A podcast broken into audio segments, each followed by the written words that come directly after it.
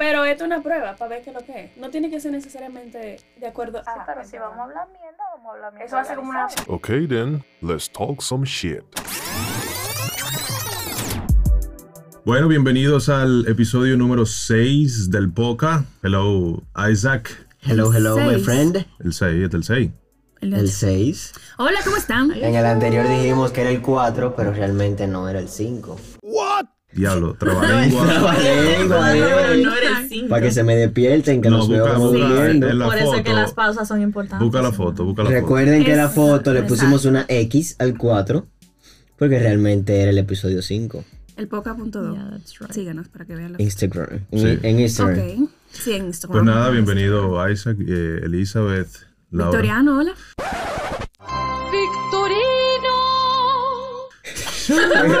Coro interno, señor. Ey, ese es coro interno, Coro Laura. interno, coro interno. Oh, Dios. ¿Cómo Eh, están? Hoy tenemos un tema súper interesante que vamos a estar compartiendo con ustedes. Y nada, de la mano de Isaac vamos a ver la reseña de ese tema para irlo desarrollando. Nítido a modo de introducción. A modo de introducción. Claro. Eh, yo hace unos días, eh, navegando por mis redes sociales, me topé con una publicación que me llamó bastante la atención. Y me sentí realmente muy identificado con lo que decía el post. Pero se los compartí por, el, por nuestro grupo. Y también quiero compartir solo a, nuestros, a todos nuestros oyentes, que cada vez son más. Claro, Gracias por escucharnos. Y realmente, primero que todo, debemos darle crédito a la persona que realizó el post, que su cuenta es en Instagram Art. Art of Dating New York City, NYC. Y su nombre, según su Instagram, es Eunice. Eunice. Y ella es Eunice, Laura, por Dios. Eunice. Le vamos a decir Eunice entonces, Yo voy a ok. buscar cómo se pronuncia. Eunice. Y ella es una dating coach for women. ¿De qué va? ¿De qué va? La publicación, women. ella dice for woman. Ay, La publicación lleva como título, Ah, traducido del inglés, no, no tienes que sanar primero antes de encontrar el amor. Ok. Y podemos entonces dar primeros vistazos a este tema que ustedes piensan de si debemos estar sanos completamente para tener una relación. a mí me llamó también, perdón que te interrumpa, Adelante. la, la atención porque es un mensaje totalmente eh, como que rompe la regla. Uno siempre Claro. dice, siempre dice que, que primero tú tienes que estar bien. Primero tú para estar eh, bien con el otro. Que eso en general, un mensaje general. Y puede ser cierto en, en ciertas situaciones, pero aquí estamos hablando de una relación. Que tú primero tienes que estar bien para tener una relación. Y lo que nos dice Eunice, o Eunice, Whatever. es que tú puedes estar en una relación aún con tu corazón roto o tú estando roto. Aún no estando sano completamente. Exacto, y esa relación te puede ayudar a sanar. es, en mi opinión, lo que ella hizo es como un derrumbe de todos los paradigmas con los que hemos crecido realmente. Exacto. Porque eso es lo que te enseñan, no, primero tienes que trabajar en ti, primero tienes que estar preparado y luego entonces entrar en una relación Qué formal válido. con una persona. Qué válido, pero es como poniendo en perspectiva esa idea de que tú tienes que trabajar contigo, que tú no te puedes descuidar. Exacto. Pero hasta qué punto, eh, o sea, qué tan roto, O sea, cuál es el límite de, de qué tan desbaratado esté uno para, Claro. para poder funcionar. Claro, porque si como tú no estás viendo tu mente, Porque debe o haber sea- como quizá un límite. sí, sí, O uno de los dos debe estar como que mejor. Siempre se da ese caso, supongo. sí, sí. Porque considero que de lo contrario, entonces eso iría muy en detrimento Claro, o sea, veces. dos personas que están fucked up no Sí. pueden ayudarse a subir. No, a destruir. Es a más fácil tú que bajar busquen- que subir. Exacto. A menos que busquen ayuda o algo así. En ese caso de buscar ayuda profesional, sí. Entonces podemos ir desarrollando cada slide del, Sí. del post que tienen unos títulos bastante interesantes. Y realmente para mí cada título tiene mucho contenido que, que se le puede sacar. Entonces, el primer slide dice, en efecto, las relaciones son curativas. Total. Hay gente que- Entonces, que, son... Desarrollando, sí, hay, gente, hay personas que sanan y otras que hacen todo lo contrario. Entonces, la mayoría de veces sentimos ese compromiso y esa noción de trabajar en nosotros mismos y sanar antes de sentirnos listos para estar en una relación y realmente esa noción y ese compromiso no es necesariamente preciso. Y este es uno de los desarrollos que hace ella en, en su post, que tu viaje de crecimiento y curación es un viaje a lo largo del tiempo. Y eso a mí me llamó mucho la atención Sí, porque a lo largo de la vida uno siempre está sanando. claro. Porque siempre pasan cosas. Entonces uno no puede querer tener una relación, estar sano para querer una relación si el proceso de sanación o de lo que sea es un proceso que dura toda la Y vida. Un eso queda a la ongoing. disposición de uno. Exacto. es un go inconstante, o sea, no... Lo que, lo que entiendo que ella quiere decir en ese, en ese slide o en ese post es que no necesariamente la forma en que nos criaron o nos instruyeron referente a las relaciones es correcto. ¿En qué ámbito? Bueno, tú entras en una relación con una persona, no funciona por X o Y razón, uno de los dos está roto, no significa que más adelante tú no puedas encontrar otra persona con quien entonces seguir adelante o que tú puedas aportarle algo en otra relación a otra persona y también sanarlo, si está mal. Puede ser. Ella dice también en su, en su post, no hay como tal un destino final al que hayamos llegado como seres humanos. Y sobre todo, esto lo agrego yo, sobre todo nosotros como jóvenes y la mayoría de los que nos escuchan, no hemos llegado a ese punto de poder llenar esa casilla en ese checklist de nuestra vida de que hemos terminado. Si no tienen más nada que agregar, podemos pasar al siguiente slide. Pero vamos a ¿Tú definir... sabes- No, dis- ¿Tú dale. sabes que me llegó ahora? Que me, me estoy abriendo aquí con ustedes. Eh, yo he tenido relaciones y yo he terminado relaciones, pero eso fue, eh, creo que una decisión inmadura, no sé. Y mi justificación para terminar esa relación era diciendo que yo no estaba lista para tener una relación porque yo tenía que... Entonces cuando la gente dice eso, que lo he escuchado varias veces también, eh, no estoy lista para estar en una relación o qué sé yo qué, es otro tema. Claro. Que la persona cree que, que el problema es ella, pero entonces... la- Interior. ajá, algo interior. Bueno, hay casos así que uno tiene que buscar ayuda porque si, si no, si no se ¿qué- siente bien. O sea, ¿qué define? Pero que en ese caso la, la persona con la que tú estás no te ha hecho nada y no, no ha... Sí, que no es algo ya Sí, mayor. como- que- exacto, para tú terminar la relación, sino que la persona que toma la decisión sola. Exacto. Entonces, ahora me lo encuentro muy. Como que me dio una galleta. Se puede decir, no sé. Ujú, Pero, o sea, vamos a definir sano. ¿Qué significa que una persona esté sana? Porque ella pone el post y dice, no tienes que estar sano para estar en una relación, pero ¿qué significa? O sea, en el, en el sesgo general, ¿a qué se refiere con una persona que esté sano? Totalmente. O sea, no, no creo que psicológicamente haya alguien 100% Bueno, estable. Es que yo creo que ella no está hablando de estabilidad. Mental, no. Ella lo que creo que a lo que se refiere es a ese sentir que llegué a donde tenía que estar. Mm, ya. O sea, a ese tengo el trabajo de mis sueños, tengo todo lo que necesito para ser feliz, siento que todo lo que tengo, lo que hago, lo que soy me completa. O sea, hay personas que eso lo alcanzan súper jóvenes, que Sí, es lo que hablábamos en otro episodio de ese sentirse eh, fulfilled con la Ujú. vida, de sentirse realizado. O sea, así como hay gente que se siente realizada súper joven, hay gente que fallece y no, Y y no, se encuentra. No consigue, exacto. Sí. Entonces yo creo que a eso es un poquito más que ella va, no es como llegar a un estado mental Perfecto. X, ni a un estado económico X, ni a un estado de vida X, sino es como tú saber cuáles son todos esos factores que influyen en tu estabilidad general. Como que, ok, ahora te- tengo todo resuelto, ahora puedo entrar una pareja a mi Ahora vida. funciona, Un exacto. problema nuevo o una solución para algo. Exacto. O sea, como que no tiene que darse esa cantidad de sí. condiciones para eso.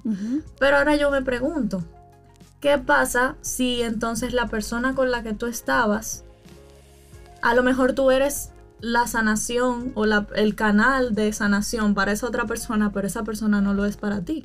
O tú sientes que no lo es para ti. Ujú. ¿Qué sucede con O sea, esa si gente? no Se queda en el limbo. tú quieres decir. Si no es Exacto, porque para mí tú puedes ser el amor de mi vida, pero a lo mejor para ti yo solamente soy un escalón en tu vida. Sí, exacto. Entonces, ¿qué sucede con esa impariedad? Ellie, definitivamente no conozco esa palabra. No sé si se, si se diría O así. incoherencia. Aquí Esa palabras. incoherencia, esa incoherencia de, de destinos, tal Sí, con esa incompatibilidad, Exacto. básicamente. Gracias, la palabra. Víctor, por la- Sí. por el lenguaje. Estamos aquí Google fundiendo. eh, durísimo. Sí, muy duro. Eh, dale el siguiente, entonces. eh, Tenemos el siguiente Dos. slide, dice, para aclarar, las relaciones son poderosas. ¿En qué sentido? Porque poder puede ser de extremo a extremo. Bueno, vamos a ver, vamos a ver qué dice ella. Ay, perdón.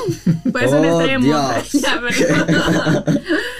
Vamos a ver qué dice ella. No sponsor. ya es real. Para aclarar las relaciones son poderosas. Es el segundo punto que toca. ¿Cómo es que tú le dices a ella?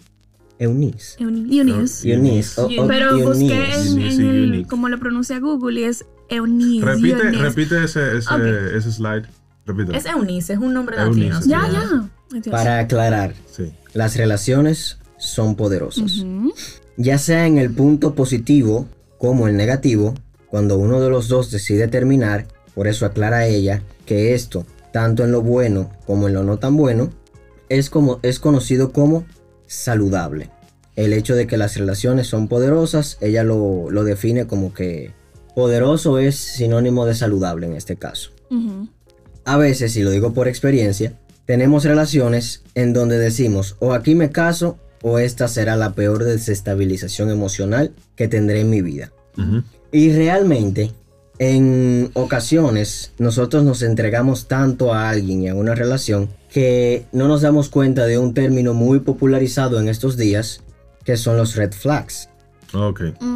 Y, o tal vez sí nos damos cuenta desde el principio que empezamos a conocer a la persona con la que queremos salir, pero nos autoengañamos pensando que esos supuestos red flags, porque también hay que definir Ujú. qué son red flags, Ujú. porque tal vez un red flag para mí no es un red flag Claro, para Tú ti. como que. No es algo generalizado. Nah, Ahora, no que- que tú te vas a meter con un asesino serial tampoco, Dios. porque eso para todo el mundazo es rojo. Exacto. Pero Entonces nos autoengañamos pensando que podremos cambiar a esa persona o que esa persona va a cambiar No, por no, no, nosotros. no, simplemente no está- los green flags superan los. eh, Exacto. Exacto. Eh, ¿Me pueden poner ejemplo de green flags? Red flags. Green flags. Un Green flag el que green se flag lleve muy bien con su familia, por ejemplo. Exacto. Un red flag que te mienta con relación a cosas que realmente no tiene por qué mentir. Exacto. Y eso puede escalar a Sí, muchos. sí, más o menos. un gasline a, a- a la franca. ¿El qué? Fuck. Ustedes that. están con, ustedes están con unos términos aquí que yo. Yo ahorita te mando tu ok, ok. Sigue, exacto. Hay una frase de una de las canciones que se ha vuelto una de mis favoritas en los últimos Anda, meses. comparte. Y me disculpan por el inglés. Happy Podemos poner un pedacito de esa canción. Happy de Pharrell Bueno, Williams. si Sí, gustan. no, it's que- not happy. Se llama eh, Love More de Sam Smith. Y dice: I used to cry myself to sleep at night. I'd blame the sky when the mess was in my mind. Muchas veces nos pasan situaciones. ¿Y tú tradujiste? Traduce, por favor. Una aclaración, la, peli- la canción se llama Love Me More. Love, Love Me, Me More. More, número uno y número dos. Hay pila de oyentes que no saben inglés. Saben otro idioma, tal vez. Ah, pero Entonces, vamos, vamos a vamos, a traducírselo entonces, eh, aplatanado. Entonces, eso sería traducido. Yo, Solía llorar Solía todas las llorar todas las noches Hasta dormir. has- hasta dormir y culpaba al cielo Este es Open English. cuando, cuando el desastre o el problema estaba en mi mente. Wow, profundo. Muchas veces nos pasan situaciones que nos toman por sorpresa y esto provoca un ligero desorden en nuestra cabeza. Y resulta que a veces lo que necesitamos es lo mismo de lo que estamos hablando, una ayuda sana, ese apoyo de una persona especial en nuestras vidas y ese soporte de tal vez esa pareja que tú tienes, que para ti es tu soporte, que tienen una química increíble y a cualquiera de los dos le pasa una situación y juntos le buscan una solución, pero no también eso se circunscribe a una relación de pareja. A veces tenemos amigos Claro. que son ese soporte en, en nuestra vida A eso iba, sí. y están a solo un call, a una llamada para, para poder apoyarnos. Sí, porque no tiene que eh, resumirse solamente en relaciones de pareja. No se circunscribe a... Hay familiares también, Exacto. hay quien tiene una muy buena relación con sus hermanos o hasta, qué sé yo, otro, otro familiar, y utiliza ese hombro para momentos en los que realmente necesita sanar. Y ahí viene precisamente entonces el tema de que tú no necesariamente, eh, o esos posts no necesariamente tienen que adecuarse a una relación de pareja. Exacto. ¿sabes? Sí, y ahí sigue el siguiente punto. Ah, no, es el último, perdón, me lo iba a volar.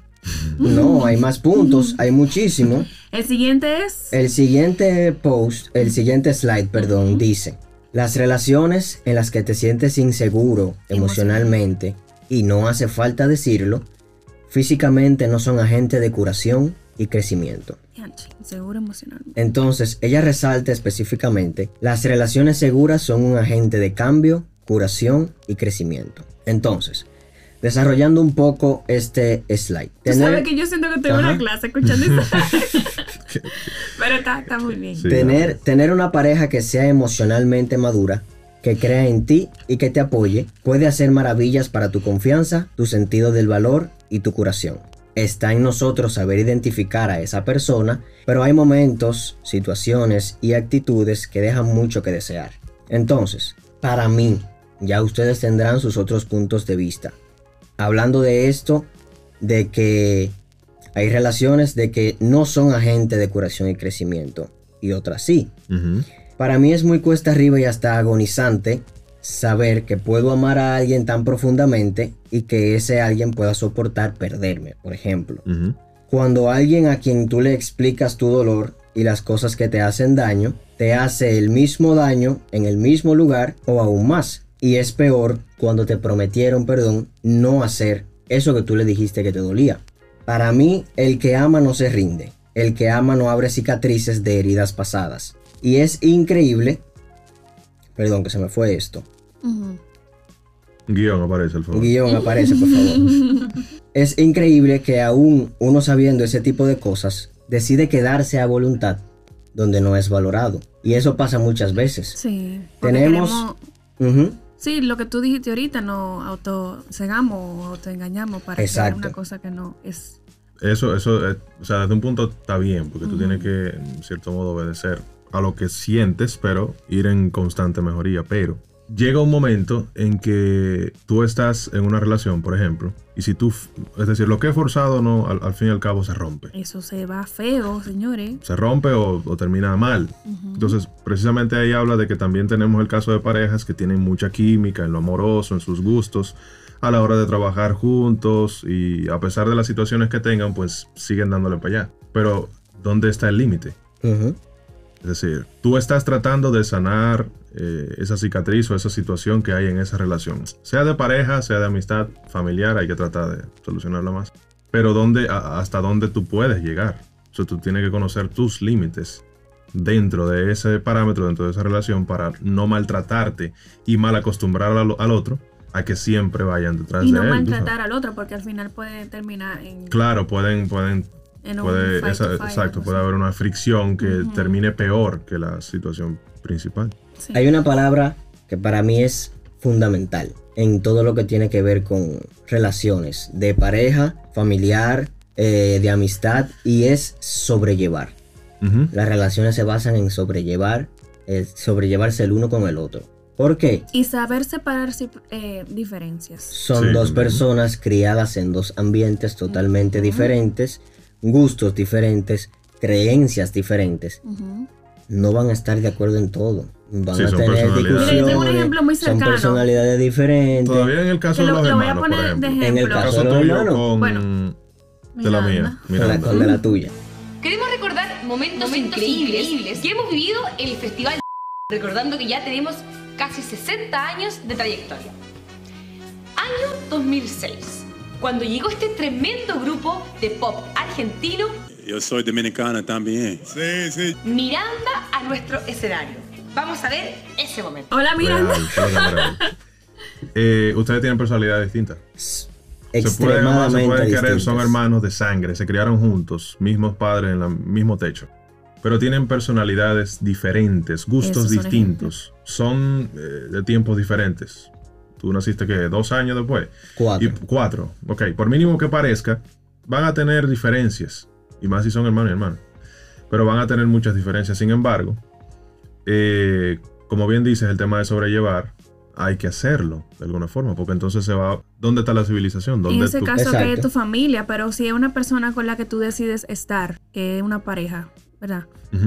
Ya es otra cosa. Mira, yo tengo un ejemplo excelente que es cercano a mí, que yo lo admiro a ellos. Que yo lo veo, de, o sea, como observa- observando desde Ujú. afuera, yo lo veo como que tan diferente a ellos. Como persona, cada uno. Sí, tienen gustos demasiado particulares. O sea, pero al final ellos cuando ellos tienen un momento en que se vuelven uno Ok. Hay y un- respetan un- sus cosas, uno Claro. sale a hacer esto, otro le gusta hacer esto y no hay como que se ponen de No hay acuerdo. tema, exacto. Exacto. O sea, bueno. Esa es la idea. Pero entonces ahí me surge una pregunta. El tema de que los opuestos se atraen, por ejemplo. Ujú. eh, ¿Hasta dónde? Eso, tú sabes que para mí eso es un tema muy interesante. yo- el otro día Vamos a estábamos traer hablando de eso, yo creo. aquí. Que, o sea, hay, hay relaciones como que se basan en esa vaina, en esa ley, qué sé yo qué, que los opuestos se atraen, pero ¿hasta dónde eso funciona? Porque debe haber un punto de Hasta quiebre. donde no se meta lo fundamental. Por eso que te digo que es un tema interesante. Explícate, Elizabeth. Los opuestos se atraen, pero para tú tener química con una persona, Ah, Tiene que haber algo. tiene que haber algo en lo que no sean opuestos, ¿tú me entiendes? Algo, sí. Yo quiero hablar con un psicólogo y, una fil- y un filósofo, de verdad. Ay, pero tú eres muy fino. Pudiéramos Con este tema que está demasiado. Filósofo, Pero Mira, no soy filósofa, pero conozco un poco el tema. No soy psicóloga. Por eso te miro. Nada. Dale. Y mira, yo tengo de ejemplo puro a mis padres. Mis padres tienen 26 años juntos. Por sus edades, ellos tienen ya más de la mitad de su vida juntos. Ay, Dios mío.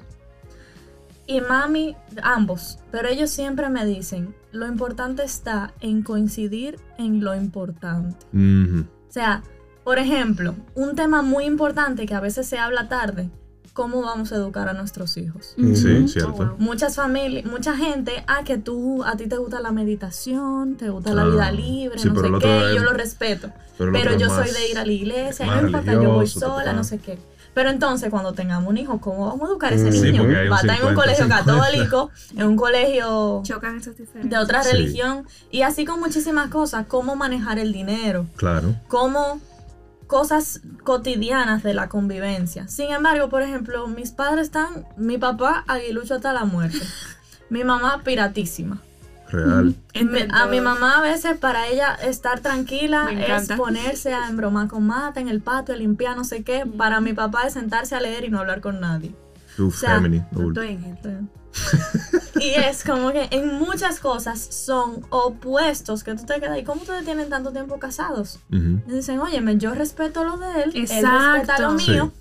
Pero cuando hay que tomar decisiones pura y dura, Ahí coincidimos. Sí, y si no coincidimos, lo hablamos y llegamos a un punto de A un acuerdo. punto medio. Exacto. Entonces, yo igual creo eso, que tú tienes que estar consciente de lo importante y Ujú. ahí sí ir a una. Sí, porque lo que yo Ajá. traje la pregunta y el tema a colación porque hay personas, hay relaciones como tal que viven bajo un mantra de que los opuestos se atraen Eh, y ya, olvídate. Y Sí, se pero matan después, oh my God. en qué, o sea, tú tienes que en algún punto poner eso a funcionar. Claro, no es simplemente que ya Y se dijo y- anteriormente y, Y que de alguna forma se puede complementar también. Exacto. Es que yo, tú sabes que ahí es que está el truco de que los opuestos atraen. ¿Qué tienes tú que no tengo yo?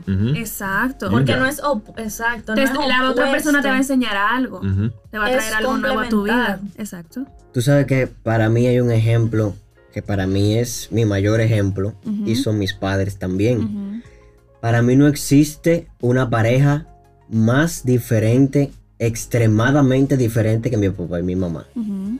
Es, bueno, Víctor, Víctor conoce, los conoce un poco. Mi papá es totalmente paz. Papi ni se mueve. Y mami es todo lo contrario. Mami eléctrica, pila, completamente. Pero así como dice Elizabeth, en las cosas básicas, esenciales, ellos están de acuerdo. Muy bien. Y si no están de acuerdo, llegan a un acuerdo. Y ambos se han sabido sobrellevar a lo largo de la vida.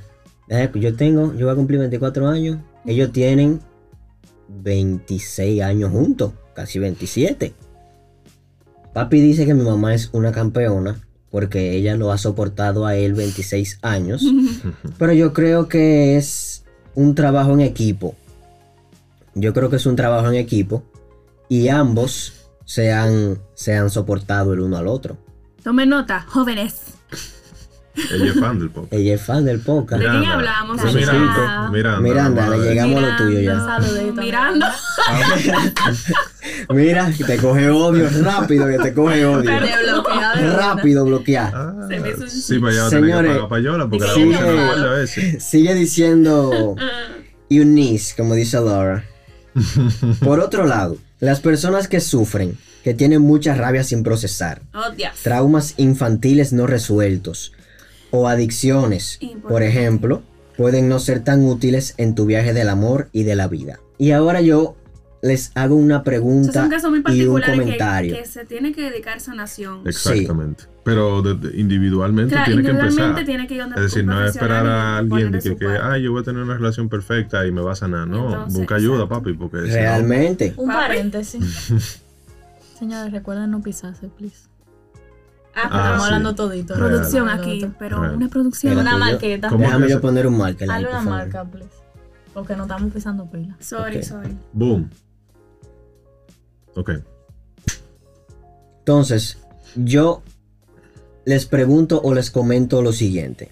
Hay personas que por más que uno trata y trata y trata de ayudarles, yo digo que el último gesto de amor que uno puede hacer por esa persona es alejarse. Porque no hay forma con esa persona. Yo tuve un amigo que el tipo sufría de depresión. Él estaba enamorado de una muchacha que era muy amiga mía. Pues la muchacha, ellos, tú sabes, hacían su de barajute. Sin barba, bro. Anda al diablo. Anda al diablo. Me lo ha dicho No, eso bien, desde sí, hace sí, dos semanas. Ellos hacían su de barajute y todo su asunto. Y ellos estaban bien, en amor. Pero no era nada, nada serio. Ah, pues ella conoció a un muchacho y se afició del tipo. Ok. Ella se lo presentó Al amigo tuyo. al amigo mío. Ok. Pero como no era una relación que ellos tenían, ellos simplemente se, se degustaban el uno al otro. Pues el tipo le cogió odio al pana.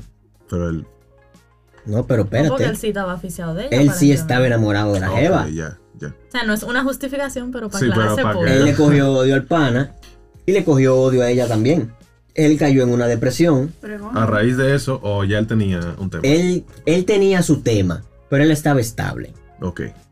Eso fue como el talón de Aquiles para que él recayera en, en En el, en el asunto. Él me llamaba en la noche.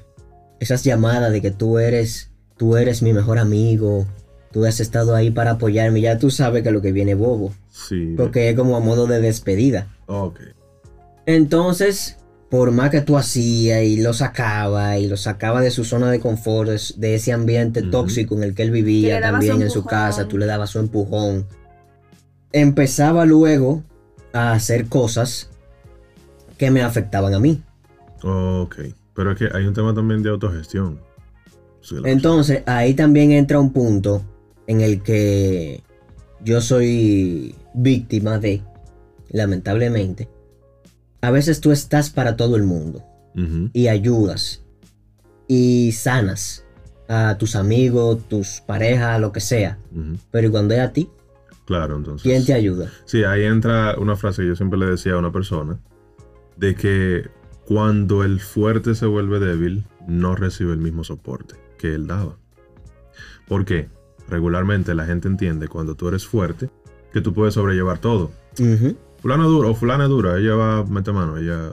Porque cuando yo he tenido problemas, ella me ha dado un consejazo que me saca de donde yo esté. Entonces se supone que si tú eres tan duro, cuando te toque, tú vas a poder salir de ese hoyo. Pero no necesariamente, porque a veces es un mecanismo de defensa que uno y crea entonces, y ahí la caída es fuerte. Oh, wow. y entonces te atacan. Te atacan. Porque entienden que tú tienes que sobrellevarlo. Exacto, Porque no ni tú siquiera eres mi que tú tronco. puedes, ¿cómo es sino tú que tú puedes, como tú te vas a caer, es como tú dices, o sea, Sí. entonces es bien... Pero me surge una pregunta. ¿Y cuando somos nosotros mismos que decimos o le mostramos al de afuera que somos lo suficientemente fuertes para soportar lo que sea cuando realmente no es así? Bueno, hermano. Cuando nos autoengañamos nosotros mismos de que yo soy autosuficiente y yo no necesito de nadie Sí, para resolver mis entonces- problemas, pero realmente uno nunca es tan autosuficiente. Ahí entra un tema que es el autosabotaje. Se Exactamente. tiene que buscar eso en psicología y hablar con su terapeuta porque va por ahí la cosa. Es básicamente eso. Hay traumas de la infancia, cosas que tiene esa persona sin resolver todavía, que pueden ser los peores red flags, tocando el, el término de ahorita, y los más dolorosos, porque quienes terminan pagando con esos traumas son las parejas, los amigos, y esa persona no los paga contigo de una manera consciente.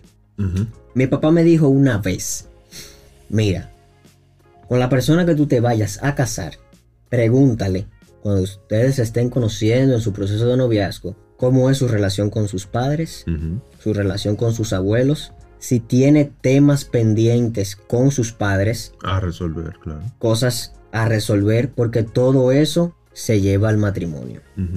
De alguna forma. Si esa, Sí, si tu sabe. pareja tuvo problemas con su papá, se odia del papá, eso se va a reflejar en el matrimonio.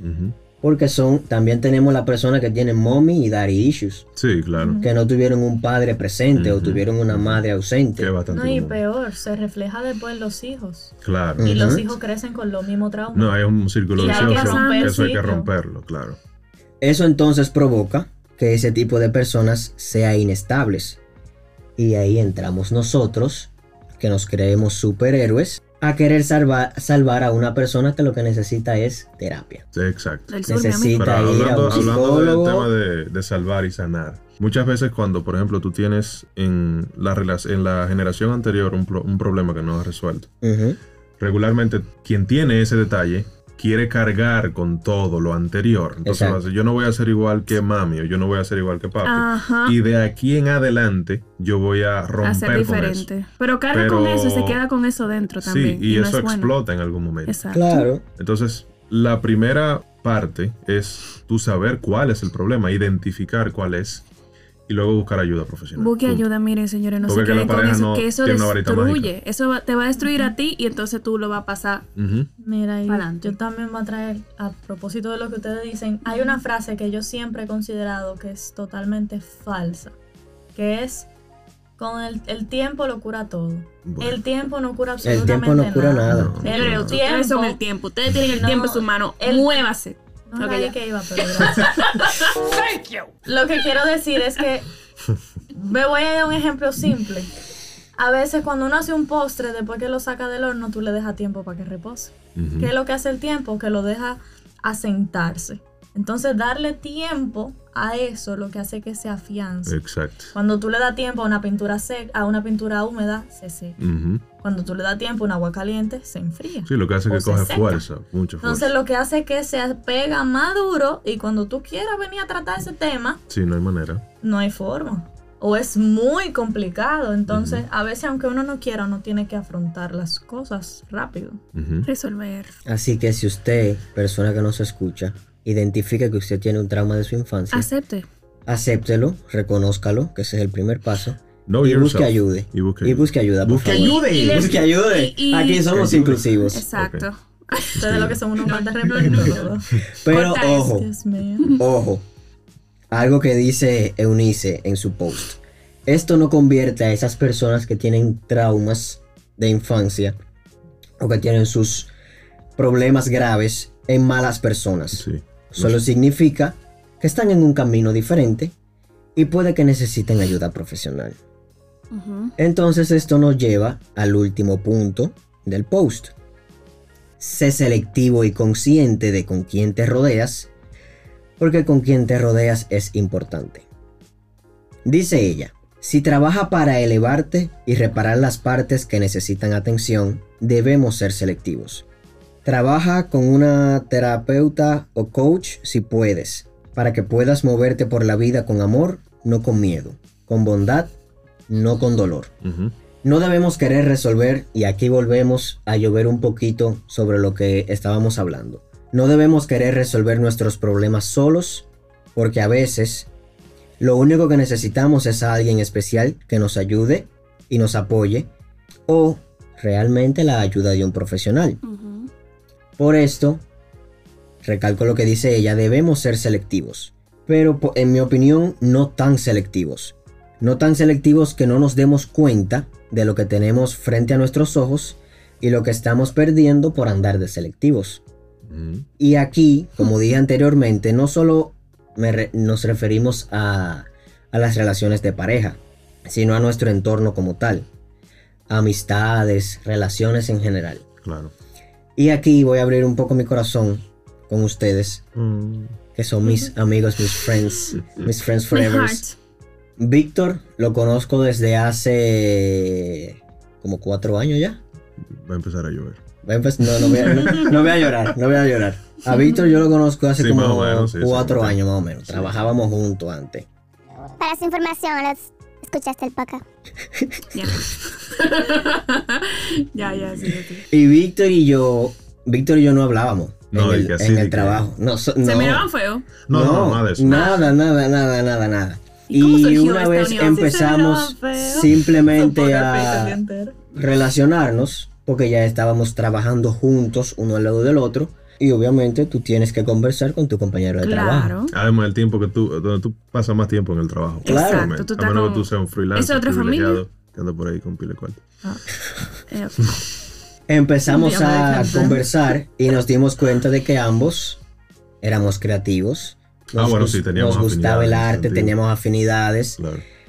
Y Víctor fue una de mis primeras sesiones de fotos estrenando equipos. Ah, sí, cierto. Muy duro, tenga mi hermano. Real. El fotógrafo Esa por fue ese la- modelo la primera debió- sesión. Ese modelo estaba charrísimo estaba en ese tiempo. Dios. cambiar esa pelada. Con Anyway. micrófono, hermano, y Sí, de todo. Pero están por ahí. Las fotos la puede- las pueden ver en mi por ahí, portafolio. están Les ahí. diré, Oh, están les diré a, Están por ahí. les diré a, les diré a Laura que, que la, que la adjunte Sí. en nuestro Instagram. que la Sí, comparta. sí, no, Que la no comparta. nada. que yo no. Voy a comer. Victoria. Pero tranquilo, yo te voy a ayudar. Yo le voy a enseñar la, la otra Está bien, sí. Lo que Ok, seguimos. Y yo considero a Víctor hoy por hoy el mi hermano. Víctor es mi hermano de otra madre. Real. Tanto así que Víctor conoce a mi papá Ay, yo me. y mi papá es loco con Víctor. El profesor. Lo invita cada rato a la casa. Con Laurita he desarrollado una relación en los últimos meses increíble. Ujú. Laurita para mí es actualmente una de mis best friends. Oh, Dios. La Mi best friend forever. Son bestias. Con Elizabeth también tengo mis historias. La quiero, la quiero bastante. Peace. Y Señores, sean selectivos. Son relaciones que sanan. O sea, Claro. Claro, podcast se sana. ¿Y con qué, qué tú Y quieres decir con estas menciones, Sí, Zach? ¿A dónde quieres llegar? que es bueno sentirse seguro Claro, sí. entre sus amigos Claro. y Y con la pareja que tú tengas. Ujú. Es bueno y para mí yo siento que pertenezco a ustedes. Ujú. Porque yo no tengo que cambiar mi forma de ser. Exacto. No tengo que pretender ser como no soy Ujú. Ujú. para que ustedes me acepten. Exacto. Yo me siento aceptado estando en- entre ustedes. Ujú. Y no tengo que cambiar nada en mí, a menos que no sean cosas malas que afecte nuestra relación de amistad.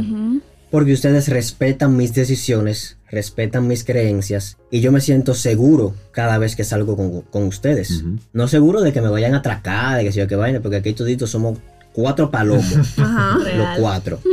Víctor, el único que tiene tamaño.